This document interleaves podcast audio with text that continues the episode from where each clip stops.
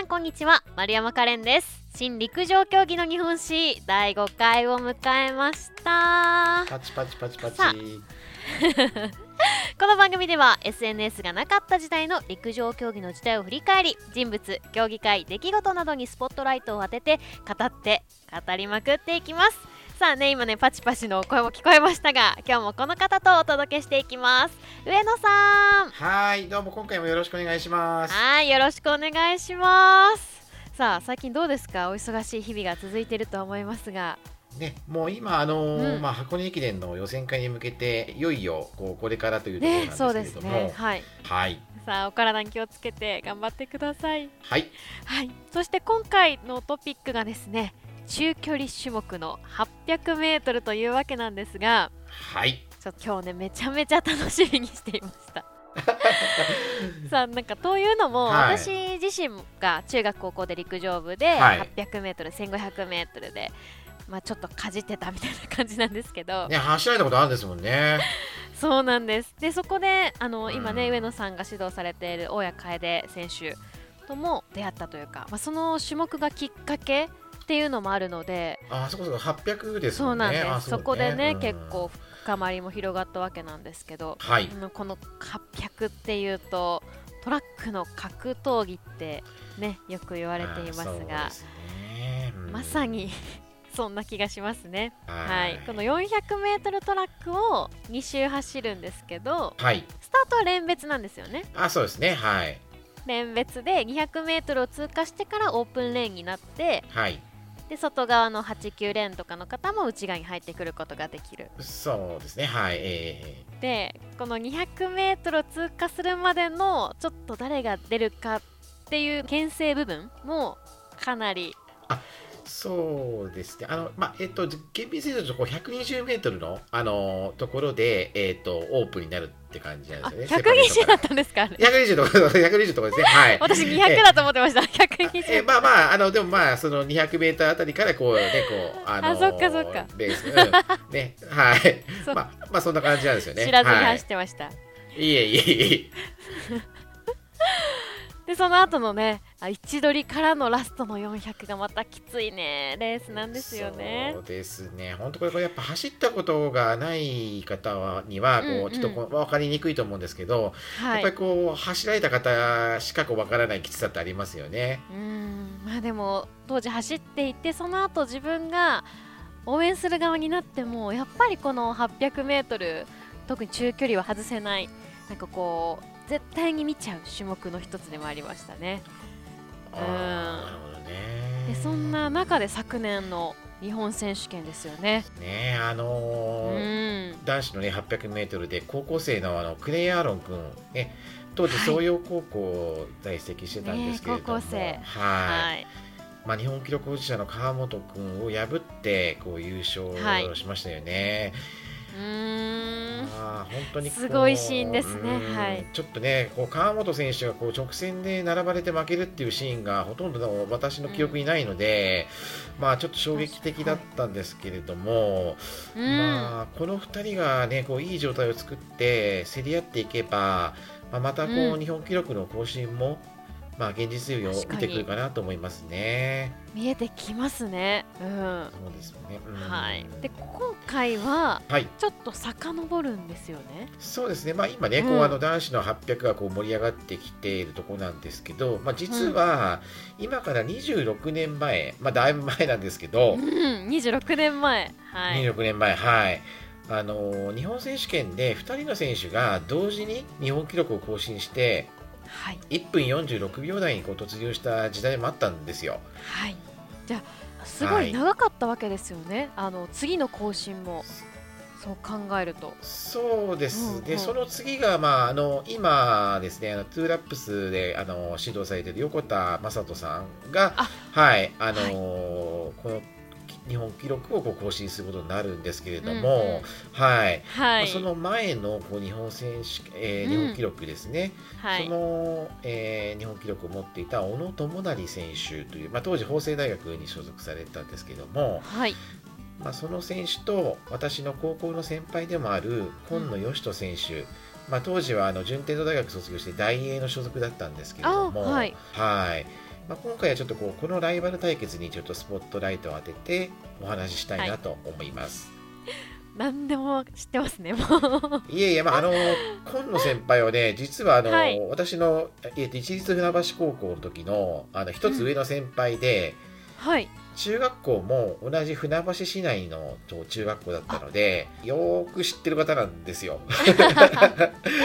すごい近いい人なんですね。近いんですよね。ね、だからそのあたりも含めうんうんうん。てちょっとね、こうお話できたらなと思うんですけども、はい、お願いします。ええ。はい。まずまああのまあ、簡単にちょっとこう選手の紹介ということで、うんうん。はい。大友成選手は、まああの本当にこう中学高校とねもうかなりこう強い選手で、まあ、うん高校時代はインターハイを 800m2 連覇して、二連覇。はい。はい。もう何者入りで法政大学にこう入られてですね、はい。はい。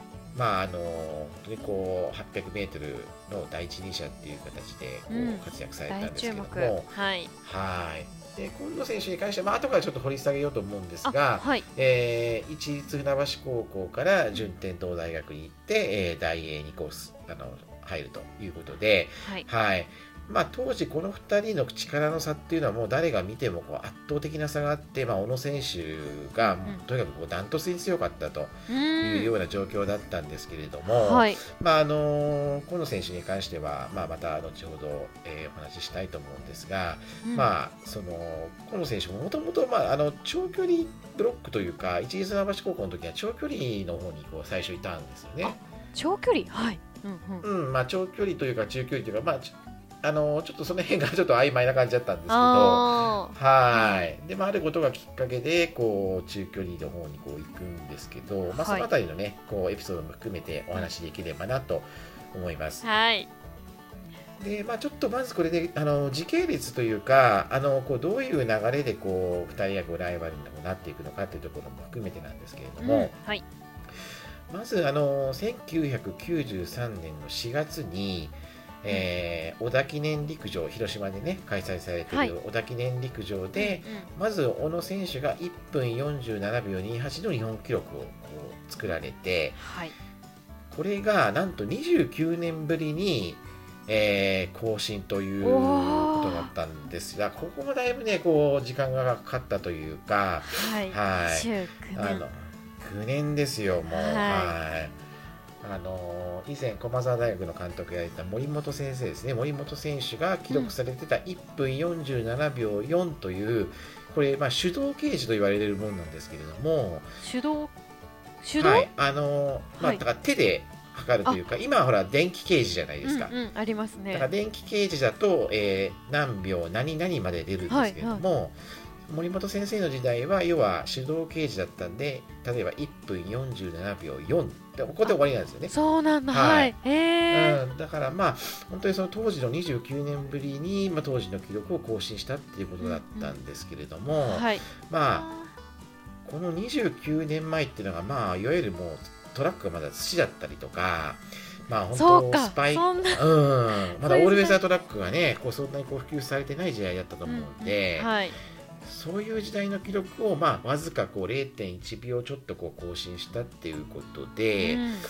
まあ小野選手もこう更新した中でのインタビューでも、まあ、森本先生の記録はやはりね、こうそういう時代の記録なんで、うん。まあ、まだまだ追いついたとは思っていませんっていうことで。はい。はい。まあ、まだまだ更新できるというね、こう多分こうん。ううん確信もあったとは思うんですけれども、はい。まあ、そういった中でこう1年前にまあそういうこう状況があったんですけれどうも、んそして、えーその翌年のですね1994年の6月の、はい。えー日本選手権で小野選手が1分46秒73、はい。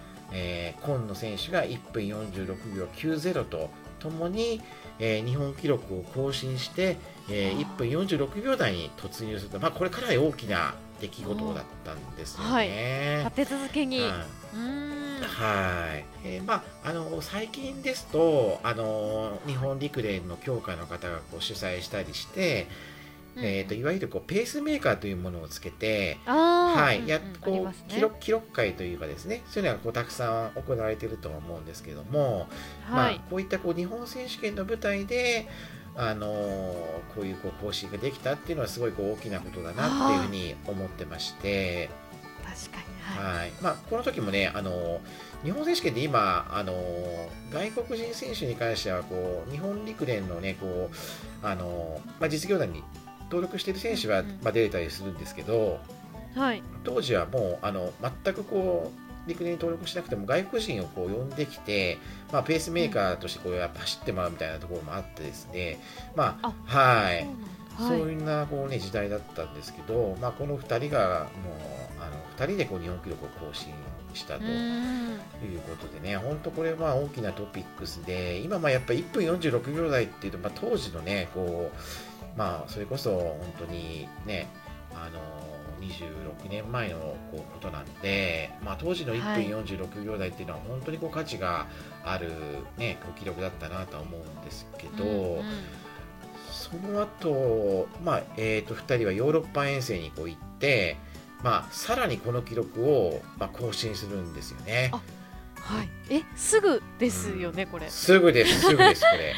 すごい。はいはい。だから、本当にね、こうこの年の2人は本当にこう調子も良くて、あのー小野選手が6月26日に46秒18、これ、まあ日本記録なんですけど、はい。うんうん。その後、えー3日後に今野先輩も46秒22ということで、本当だから日本、ね、記録すれすれの記録をまたこう出したということで、はい。はい。これはお二人が一緒に行ったヨーロッパの場場所も一緒一緒の場所？えーっでとねこれあの日に日にちが違うので、はい。多分これ別々のレースを走ってると思うんですけど。はい。はい。だから本当にこう、まあ、2人がこう調子が良くて、まあこう、まあ、安定してたというか大体こう日本選手権が終わった後のねヨーロッパ遠征ってこうちょっと調子が落ちてたりとか、うん。そういう状況も、まあ、時々こう見受けられるんですけどね。うん。だけどやっぱこの年は本当にこう2人とも調子を維持されて、うんはい。まあ、本当にこうねこれだけ日本記録を連発していて、まあ本当こうすごい時代だったなとは思うんですよこね。の二人はこの当時はそれこそえ大学生と実業団の選手という位置ですか？そういうことですね。ではい。はい。そうですね。指導者えーとかっていうのは、あのー法政大学は、まあ、ちょっとこの当時うんうん。どなたがこう、まああの小野選手の指導者だったかっていうのはあのちょっと僕も定かじゃないんですけど、はい、その当時の法政大学ってうん。あの今あの陸上競技部の監督をやられているあのカルベ監督ですね。カルベさんという 400m ハードルの本当にこう素晴らしい選手だったんですけど、はい、まあ、そういった選手とか、まあ、400m ハードルとか 400m ですごい強い選手が多かったんですよ当時の法政大学って。はい。400か。はい。でまあその小野さんもその法政に入ってで当時の法政大学っていうのが大体毎週土曜日になると、うんうん。まあ、そういった 400m ハードルとか800とか400の選手が集まって、はい。えー一緒に、えー1000プラス600プラス300プラス600プラス300とかっていう、まあ、ちょっともう聞いただけでちょっとね、もう酸欠になりそうな メニューた。はい。を、そう、メニューをみんながこうやってた時代、こうみんなが土曜日にじゃあこれやろうぜみたいな感じでうん、うんうんこうやってた時代があったそうなんですね。はいなので、まあ、その指導者というよりはその当時の法政大学のそういったこうう練習環境とか練習パートナーが、まあ、本当にこう素晴らしい選手が多かったのでう、んそこでこう小野選手は、えー 800m っていうものをこう極めていったっていうような感じなんですよね。なかなかね他のなんていうんですかね種目とか結構ね、うん。ばっちり分かれてしまうことが多いですもんね。はーい。まあ、伝統的にこう法政大学さんってやっぱりこうそのこうミドルというか400、400メーターハードル、うん。うんうん800ってところが、まあ、本当にこう、まあ、伝統的にこう強くてですね、あのー日本インカレでも男子の800メートルで、はい。あのー松本君っていうねこう、うんうん。はい、2年生のあの選手が優勝したんですけど、はい、うん、やっぱりこう伝統的にこうやっぱりこうしっかりこはい。う練習をやってるね、あの大学なのでやっぱりこう、まあ、何年かに一度はこういう選手が出てくるんだなっていうのはちょっとこう改めて実感したんですけどね、うん、こういう先輩方の背中を追ってまた学生もやってくるっていうのもね、ね強いですよね。そうですね。なので、まあ、やっぱりこう伝統的なこう力がやっぱ法政大学さんにはこうあったのかなっていうふうに、まあ、当時を振り返ってみてもね思うんですけれども、まあ、一方その、えー、っとまあ私の先輩であるね今野義人さんなんですけど、はい。ね、長距離からっていう、まあ、そう。中学時代は、うん、私と同じこう船橋市出身で駅伝でこう一緒に走ったりもしてたんですよ。はい、あもう完全に一緒に駅伝走るような。そうですね。はい、まあ、やっぱ長いけども結構強かったので先輩は。はい。あのそういった意味ではあのすごい私もこう馴染みがある方で、うんうん、はいでまあ、高校時代もあの同じ高校になって、はい、えー、一緒にこう走って、まあ、あの小出監督の指導を受けていたんですけれども。そうかそうですね。はい。はい、うんうんうん、ただなんか先輩はちょっとこう夏場があんまりこう強くないみたいかったみたいでこうやっぱ貧血がひどかったですよね。ああはい。うん。だからよくねこう貧血こんちゃんとかってこうからからかわれたぐらいで本当にこうちょっとあの夏の練習とかになるとやっぱりこうバテちゃったりとかっていうような状況があってまあ、ただねこうやっぱりこう走りのセンスというかこうすごいこういいものはやっぱり持っておられたので。うん。まあ、練習がねこうしっかり詰めればすごい強いんだろうなって、まあ、個人的にはこう思ってたんですけど、はい。まあ、ただ高校3年生の時のインターハイの県予選の確かあれ準決勝だったと思うんですけど、うんうん準決勝で落ちちゃったんですよ先輩が。これはな何で走られてたんですか？800m ですね。ここでは800か。はい。はい。800に出て落ちちゃって、はい、それでもう先輩本当その時すごい落ち込んでたんでもう声もかけられないような状態だったんですけど、うんうん、はいまあ、当時のあの一律船橋高校の短距離の顧問の先生だった清水進先生といって、うん、まあえー、確かあのアジア大会のですね 100m の代表だった方なんですけど、はい、はい。その先生があのー、今野をマイルリレーで使うから準備しろみたいな話にこうなってですね。えはい、だからちょっと僕らもえ？って感じだったんですよ、それ聞いた時に。なりますね、はい。ね、だって長距離でこうずっと練習してたのに、うん。はい、えいきなり 4×400m リレーの選手って言っても、えー、先輩大丈夫なの？と僕はちょっとこう思ってたんですけど。ちなみにこれは、うん、あの800で予選インターハイ予選敗退した後その大会でですか、はい、後に、はい、あのはい、記憶ではもうそのその後に、えーとまあ、南関東大会があってこうインターハイがあってって状況だったんですけども、南関東あたりからそのマイルのメンバーとして練習するようになったんですね。すごい。展開。はい。それででこう、まあ、そこがすごいこう転機になったというかまあ、やっぱりこう河野先輩はおそらく、うんうん、まあ、そのちょっとこう、まあ、いろんなタイプがあったと思うんですけど、はい、まあ、その長い距離をこう、ね、通してこう800をやるというよりはどちらかというとそういうこう、まあ、400m をこうから入っていくような、こういう練習が多分あってたと思うんですけど、はい、はい。そういったこう練習をやりながら、うんえーと、その年のマイルリレー確か全国で6番ぐらいになったと思うんですよね。はい、はい、一気にだからそこでこうねこうちょっとこうまあ個人種目ではインターハイ行けなかったんですけど、はい、リレーでそういった形でこう代表に、ね、なったのがきっかけでこう、まあ、またこう活躍されて、はい、で確か秋口に 800m を、うんうん、確か1分53秒ぐらいで走られたと思うんですね。それで、えーと、順天堂大学に行くことが決まったみたいなんですよね。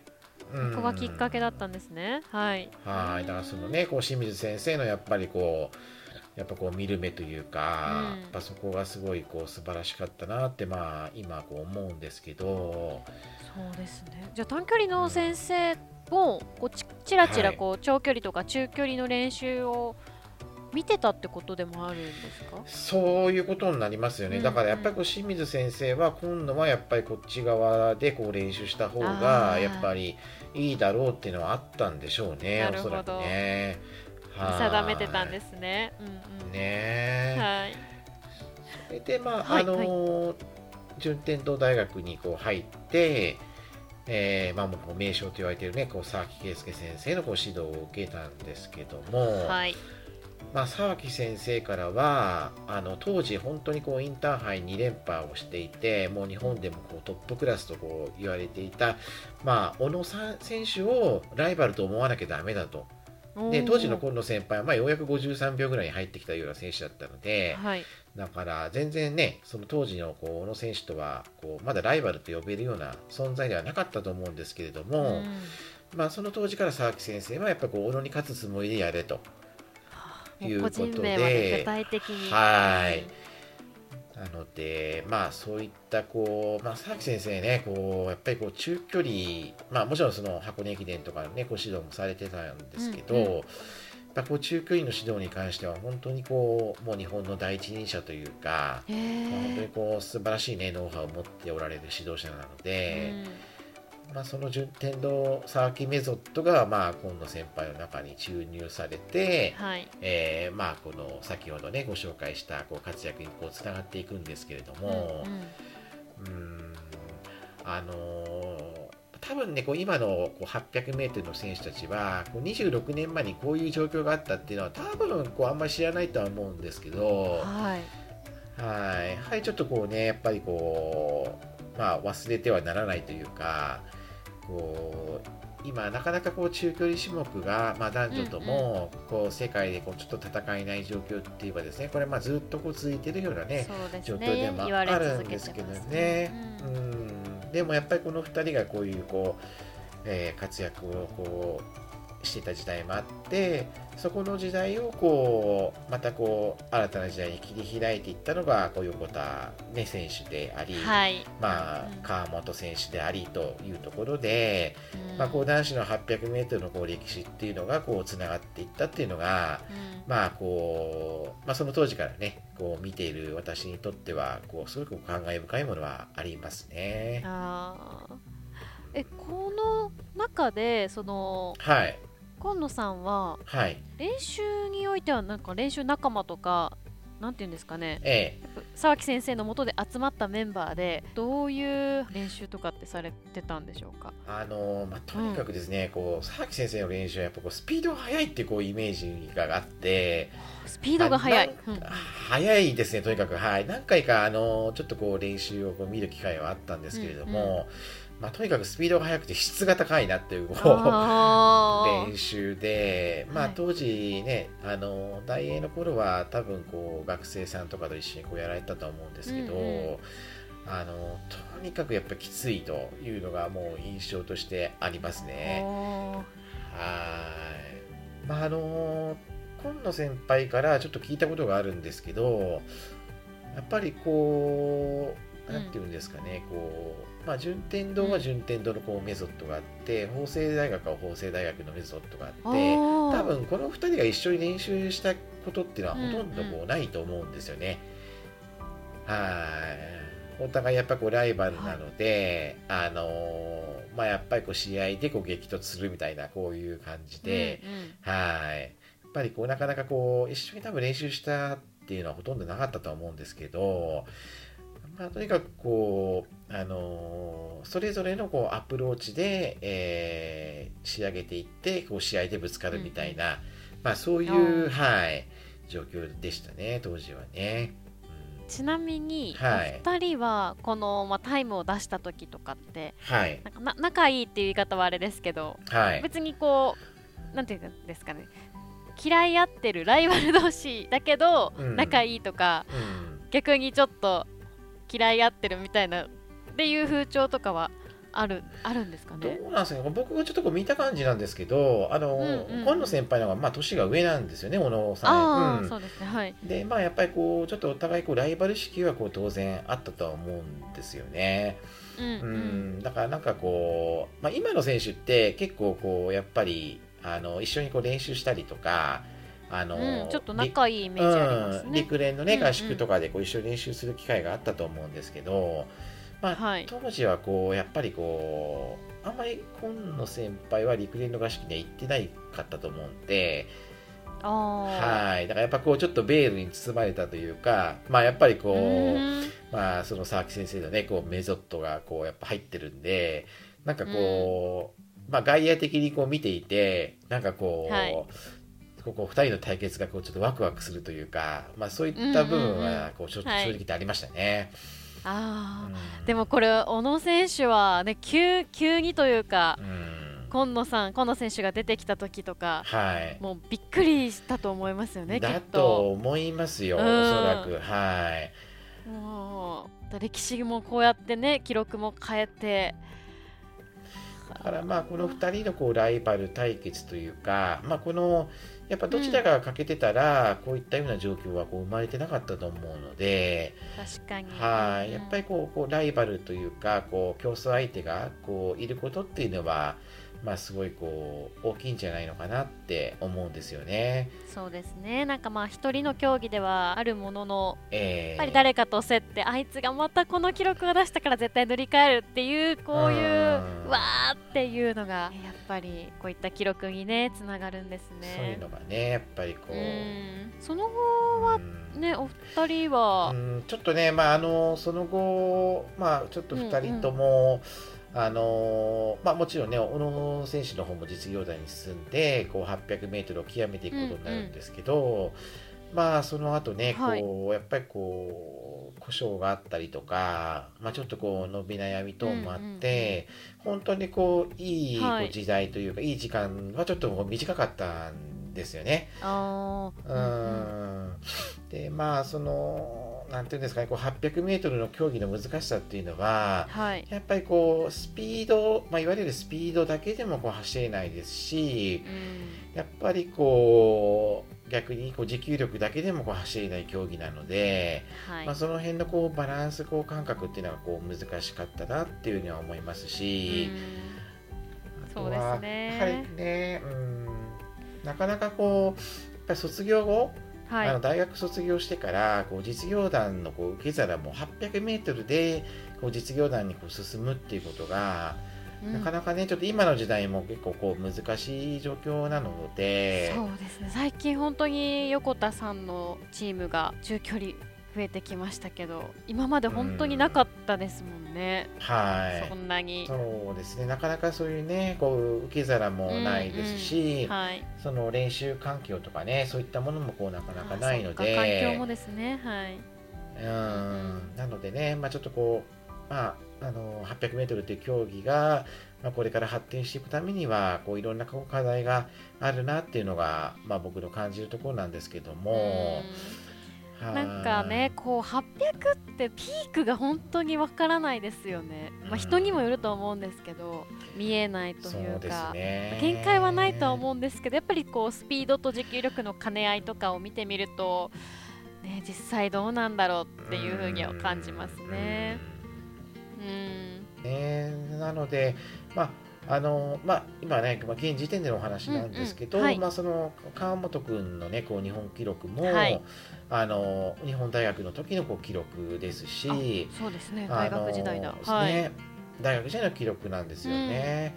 でそその前の横田選手の記録も、まあ、慶応大学の時のこう記録ということで、はいまあ、その社会人になってからのこう安定感とか、うんうん。こういろんなものを含めると、まあ、もっとこう記録は出てたとは思うんですけれども、はい。まあ、その記録の更新ってとこだけ見てみると、うんうん。まあ、大学時代のその記録だったってこともこう踏まえて考えると、やはりこうねこう社会人になってからのこういろんなもののこう難しさっていうのはこうやっぱあるのかなっていうのは個人的にはね、感じますね。うん。うんあとはこのお二人が競っていたような感じでまたなんか社会人でもすごい近いところに競れる環境であったりとか、まあ、そういったものがうん。大きく広がると結構やっぱり社会人になって中距離を続けていく人も減ってくると思うのでなんかこのライバルが少し減ってしまっうん。たのがもしかしたら何かあるのかなとも、ね。今のお話を聞いてたらうん。少し感じますね。うん。そう思いますね。だからこう続けられるねこう人数がやっぱり少ないのでね。ねこうねだんだんこうやっぱりいなくなっていってっていうところがこうあると思うので、だからねその辺の受け皿とかもちょっとねこう環境が変わっていくことでね、こう今せっかくこうクレイアーロンというねこう、はい。新しいこう力が出てきて、うん。はい。まあ川本君に関しても、まあ、まだまだこうねこう老け込む年ではないですし、きちっとその彼が万全の状態でレースに臨めたら、まあ本当にこう強いと思うので、ぜひねこうまた来年のねこうオリンピックに向けて。そうですね、まあ、2人がこう万全な状態でねこうはい競り合って、あの日本記録更新してほしいなと思いますね。うん。また見たいですねあのトラックでの競り合いを。ねちょっとね見うんたいですね。ちょっと楽しみにしています本当に、うん。あそっか。この番組 後半に言葉を、もう今どっぷり使ってしまってど忘れしていましたが。ここではどなたの言葉を教えていただけるんでしょうか？はい。そうですね、あのーうん。ちょっとこう言葉というか、あのまあ、今野先輩、うんうん。まあ、私にとっては本当にこう高校のあはい。の一つ上の先輩で、あの今野先輩をこう見ててこうちょっと感じたことを、まあはい。私なりに、はい、お話しできればなと思うんですけど、やっぱりこうなんかきっかけうん。ってすごいこう大事だなと思ってまして。はいまあ、今野先輩の場合こう、でインターハイの 800m の県予選で落ちてしまって、うんうん。でそこからマイルリレーのメンバーに選ばれたことがちょっと大きな転機になったと思うんですけど、はい。なんかこうそれをこう見ていたこう、ね、清水先生のこう英断っていう部分で見ると、はい。やっぱりこうなんか選手とかこう人ってこうきっかけでこうん。う大きくこうやって人生が変わることがあるんだなと思うんですよね。うん。はいなので、まあ、私もねこう指導者としてこう選手に携わっているんですけどうんも、やっぱりこう何かのこうきっかけで大きく変われる選手もいるのではい。やっぱりこうその子その子に合ったうん。やっぱりこう指導というか、はい。まあ、そういったものをこう心がけていかなきゃいけないなっていうのはあー。今野先輩のこう成長過程というかこうね中学校から見てきてのこうなんかこう率直なこう感想というか,、うんこうきっかけを大事にしたいなっていうのはありますね。なるほど本当にこの選手一人一人別々にこう捉え方も違うしその時にはい、かけてあげる言葉によって本当にその、うんね、動きも変わってきたりとか逆にそれがマイナスになってしまったりとか、そうですきね。っかけ作りというかねでもそれってはい、寄り添っていないと本当にできないことなので、そうですね。う。うんんそういったきっかけ作りっていうのも、ね、指導者の、まあ、指導者だけではないですけど、ね、大切ですね、ええ本当にすごい大事だなって思います。そうですね。でも上野さんあの今野先輩すごいですね。すごい 見て見てましたね。すごく近くで。そういうやっぱりね、うん、ずっとこう近くで見ていて、はい、なんか僕はやっぱりこう、これ確か今野先輩から。なんか飲んでた時に言われたんですけどおでもおはい。前はなんかは、俺がこう 800m というかこうやることに対してすごいこうそっちをやった方がいいって言ってたよなってこう言ってくれたことがあって、えーはいはい。あれそんなこと言ったっけと思ったんですけど、い。なんかまあこう個人的にねやっぱまあちょっとこう長距離っていうか長い距離ではないのかなっていうのはこう、ああの高校生ながらにおぼろげに思っていて、うん。まあ多分先輩そんなことでこう話はしちゃってたと思うんですけど、えはい。やっぱりねこう本当にまあ本当にこうなんかこうまあ、身近な先輩ではあったんですけど、うんその先輩がこうどんどんこうねやっぱ強くなってこう日本代表というか、ね、日本選手権をこう取るような選手になっていく過程をこう、ね、直にこう、まあ間近で見てたので、はい。やっぱこう、ね、こう人ってこうきっかけ次第でこう変わるんだなっていうのはこう強く思いますね。うん本当なんか日々きっかけだなとも思いますね。そう言われてみると。そうですね。ああもうあっという間に。こんなお時間になってしまいました、はあーでもこの今から26年前かい。はい。この 800m 対決といいますか。え本当にこの SNS がなかった時代のポッドキャストって改めて私も知らなかったことばっかりだし。ー、え陸上をやってる選手だけじゃなくってそういった聞いてくださる方にもね響いたらいいなと思いますーね。そうですね。ううんん。よくよく考えると26年前って1994年とか3年って、はい、私が生まれたか生まれてないかぐらいのああそうですね。そうなんですよ。で考えるとね本当に知らないことばっかりでもう私がおぎゃって言った時にそういったことがあったんだっていうのがそうやってつながっていくとまたね いろんな見方があるなって思いました。ね歴史を感じます、うん、感じますすごく。はい。さあそしてですね次回なんですがこれがですね、はい。ちょっとあのーまあ今回中距離だったんですけどあのーはい。どうしても僕がこう箱根駅伝に今携わってるっていうこともあってあのーうちょっとこう箱根駅伝のことを話してくれないのみたいなちょっと要望がちょっとああったんでね。ので、はい、まあ、私の中でこう箱根駅伝で一番こう印象に残ってるのが、うん。えー第72回箱根駅伝なんですけど、第まあ、この72回、72回、だい。ぶちょっとねだいぶ前なんですけどね、うんうん。この大会っていうのが、まあ、はい。本当にこう箱根駅伝史上ちょっと本当にこう大変な状況というか、あのー神奈川大学さんと山梨学院大学さんが、はい。あのー同じ4区ですね。あ4区4で区。はい4区で2校とも途中棄権というこう衝撃的な出来事があったんですよ。4区そうですね、はい、それで、まあ、あの神奈川大学のこう棄権に関してはあの、3年前ぐらいにテレビ東京さんの方でこれがこう取り上げられて、まあ、当時の、はい、ええあのいろいろこう関わってた方とか、うんうん。そのまあ、途中棄権してしまった、ね、こう選手の方とかをこうスポットライト浴びて、へえーー番組になってたんですよ、私も見たんですけど、はい、まあ、ちょっとその次回は、まあえー山梨学院大学さんの、うん。えーにちょっとこうスポットライトを当てて、えーちょはいっとお話ができたらなと思うんですね。まあ、こうんの当時のこう山梨学院大学っていうのはねこう今あの雑誌の「ナンバー」ってあるじゃないですか。はい、ナンバーあります、スポーツの雑誌の。はい、ええ。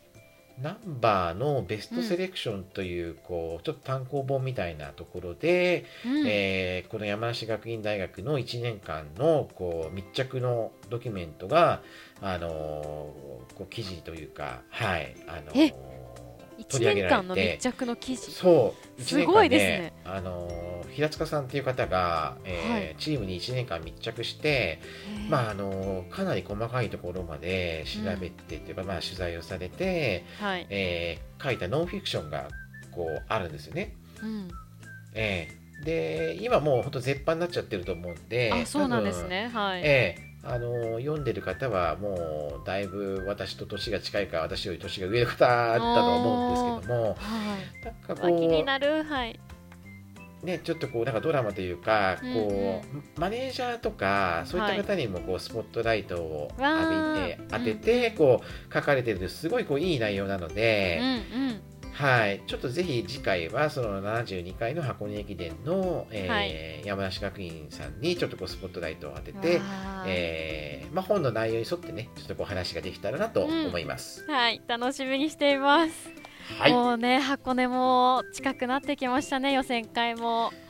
ね、ちょっとこう予選会の前にちょっとこのね、あのー山梨学院の話ができるっていうのはうん僕もすごい光栄なので、そうですね。はいうんまたちょっとしっかり原稿を作りたいと思います。はい、ぜひよろしくお願いします。はい、よろしくお願いします。はい、ということで今日はですね、こちら 800m ライバル対決、小野智成選手と今野義人選手にはいスポットライトを当ててお届けしていきました。はい、ふうなさん、今日もありがとうございました。あありがとうございました。また次回もよろしくお願いします。はい、よろしくお願いします。それではまたお会いしましょう。さようなら。さよなら。